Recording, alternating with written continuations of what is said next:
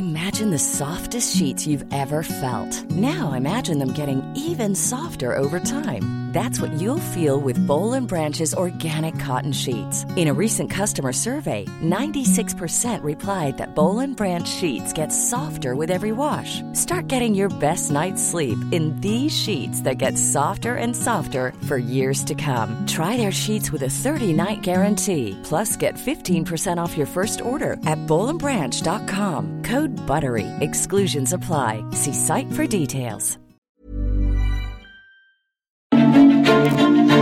Bueno, y precisamente sobre el tema petrolero que ya hablábamos y esta próxima reunión de la OPEP para revisar si hace nuevos recortes o se prolonga el acuerdo que, bueno, en el que ya nos decía Roberto, nos recordaba que Rocionale pues se puso dura, no quiso que México recortara lo que se le pidió. Pero bueno, a ver si continúa esto o no, eh, qué va a suceder con eh, los precios del petróleo y la oferta y la producción que tienen pues, los principales países. Vamos a platicar de esto con Julia González, asociada del Consejo Mexicano de Asuntos Internacionales, a quien me da gusto saludar. Julia, ¿cómo estás? Buenos días. Mario, buenos días. Muy bien, ¿tú? Qué gusto tenerte en el programa. Cuéntanos cómo ves este asunto de la, de la OPEP, la nueva reunión, los nuevos acuerdos que podrían eh, pues salir de esto. Ya hay, varios países que se han, eh, eh, pues, pues han dicho que quisieran prolongar los recortes que ya negociaron hace pues unos, unas, unas semanas, un par de meses. Mario, yo pienso que esta va a ser una decisión muy interesante porque la OPEP tiene que tomar en cuenta muchos factores, ¿no? En primer lugar, los inventarios de petróleo todavía son altos y la pandemia ha probado ser completamente impredecible. Eh, dicho eso, la OPEP tiene dos opciones. Puede seguir recortando por otros tres meses, porque sí han subido los precios. Realmente, el acuerdo se tomó en abril cuando se llegó a un mínimo histórico del precio del petróleo OPEP de 17.64 dólares. A la fecha ya subió a 34.32 dólares, que es el doble, pero no ha llegado a lo que costaba a principios de año, que era 65.11 dólares. Entonces, la OPEP podría decidir continuar con este recorte hasta que bajen los inventarios y suba aún más el precio.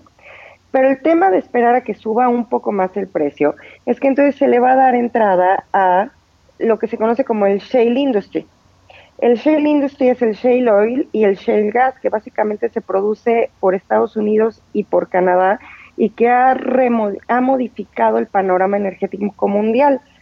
Sí. Y Rusia se ha manifestado varias veces a favor de tomar medidas para promover la quiebra de este tipo de industrias. No, finalmente el shale industry es una industria nueva que está ahorita en juego. No es la primera vez que el shale industry está en juego. En 2014 con la baja de petróleo ya había ocurrido, con la baja del precio del petróleo ya había ocurrido y tienen en contra que no han tenido acceso al mercado europeo y que no están tan organizados como la OPEP. Es una decisión muy difícil, honestamente. Y México, ¿cómo ves el caso de México? Porque, eh, bueno, pues eh, vimos allá a la secretaria de Energía y con esta intención de no recortar más que 100 mil eh, barriles de, crudo de petróleo diario.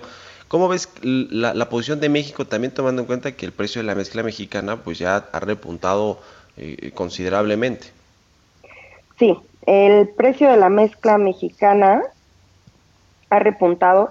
Y lo que quiero decir es que si bien México se había comprometido a recortar 100 mil barriles de petróleo al día, el mes pasado recortó 29 mil de más.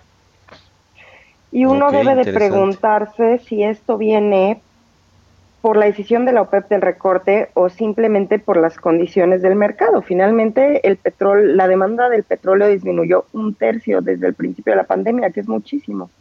Los recortes, nada más para tenerlos clarísimos, representan el 10% de la producción de petróleo a nivel mundial. Ya, sí, sí, sí, es muy importante. Pues qué, qué, qué, caso, ahí veremos a México cómo juega sus cartas, pero este dato que nos, que nos das a conocer es muy interesante, recortó más de los 100 mil barriles de petróleo que se comprometió ante la OPEP y que bueno, a Estados Unidos en teoría le iba a ayudar con los otros 200 o 250 mil, Pero bueno, pues eh, ahí está el tema de la oferta, eh, de la demanda, perdón, ese es el asunto, sigue habiendo o va a seguir habiendo mucha oferta y no tanta demanda no se va a reactivar como pues como se prevé con esta nueva normalidad, ¿no? Y ese es el problema para Pemex. Exactamente, y es el tema de que todavía hay inventarios. Finalmente, cuando se cuando los inventarios empiecen a bajar, el recorte va a tener un mayor impacto. Pues interesante, te agradezco mucho Julia González, asociada de Comexi, que nos hayas tomado la llamada aquí en Bitácora de Negocios. Muy buenos días. Al contrario, Mario, gracias por recibirnos. Hasta luego. Ever catch yourself eating the same flavorless dinner three days in a row? Dreaming of something better? Well, HelloFresh is your guilt-free dream come true, baby. It's me, Kiki Palmer. Let's wake up those taste buds with hot, juicy pecan-crusted chicken or garlic butter shrimp scampi. Mm. Hello Fresh. Stop dreaming of all the delicious possibilities and dig in at HelloFresh.com. Let's get this dinner party started.